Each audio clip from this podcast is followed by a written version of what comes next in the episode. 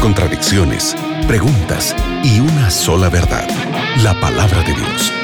En la mira de la verdad, junto al profesor Leandro Cuadros.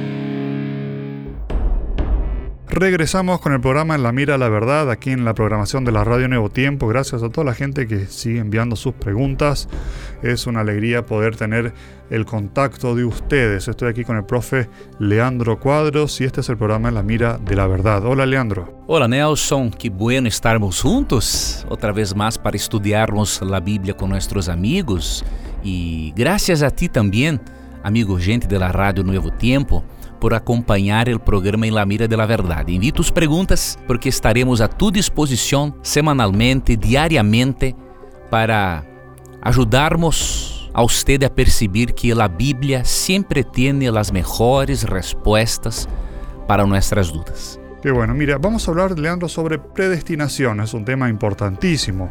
Juan Luis Fernández Gil pregunta, quisiera saber sobre el destino pues en muchos versículos de la Biblia habla de personas que fueron predestinadas. ¿Cuál es la diferencia, Leandro, entre destino y predestinación? Tienes de comprender correctamente el término predestinación.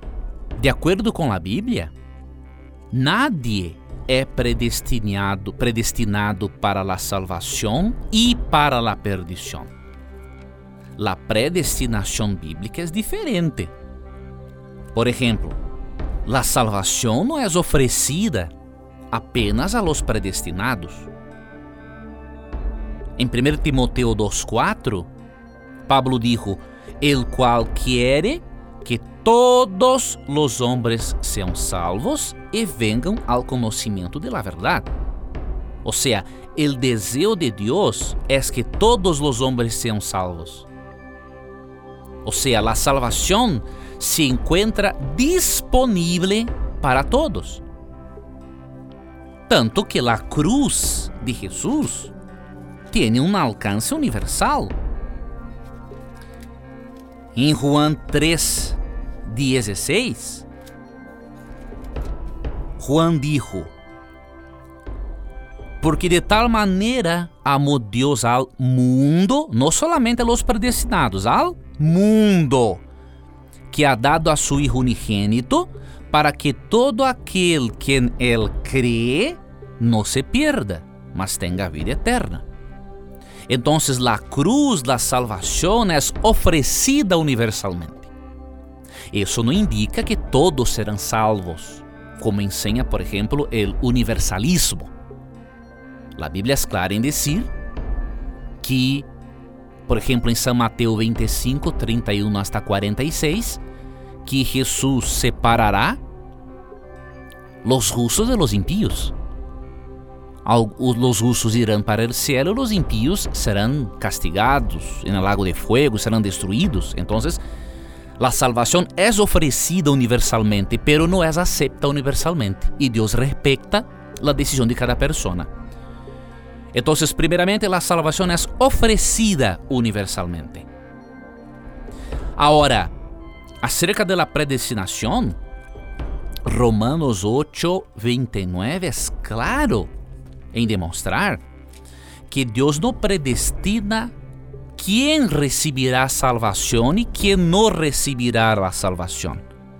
Dios predestina el carácter que los salvos tienen de tener. Isso é muito claro em Romanos 8, 29, por exemplo. O texto diz: Porque a los que antes conoció, também los predestinou para que fuesen hechos conformes a la imagen de su Hijo, para que Él sea el primogénito entre muchos hermanos. Atentes para el texto. El texto dice que Dios predestinó que, que las personas que creen en Jesús sean hechas conformes a la imagen de su Hijo. Entonces Deus predestina o carácter de los salvos e não quem será salvo e quem não será salvo. E qual é o carácter que Deus predestina que os salvos tenham um caráter parecido à imagem de Jesus. Basta lermos Romanos 8:29 com atenção e vamos a, a perceber que a doutrina de la doble predestinação não é bíblica, é uma herejia e que Deus predestina o caráter de los salvos e no quem será salvo e quem será impío.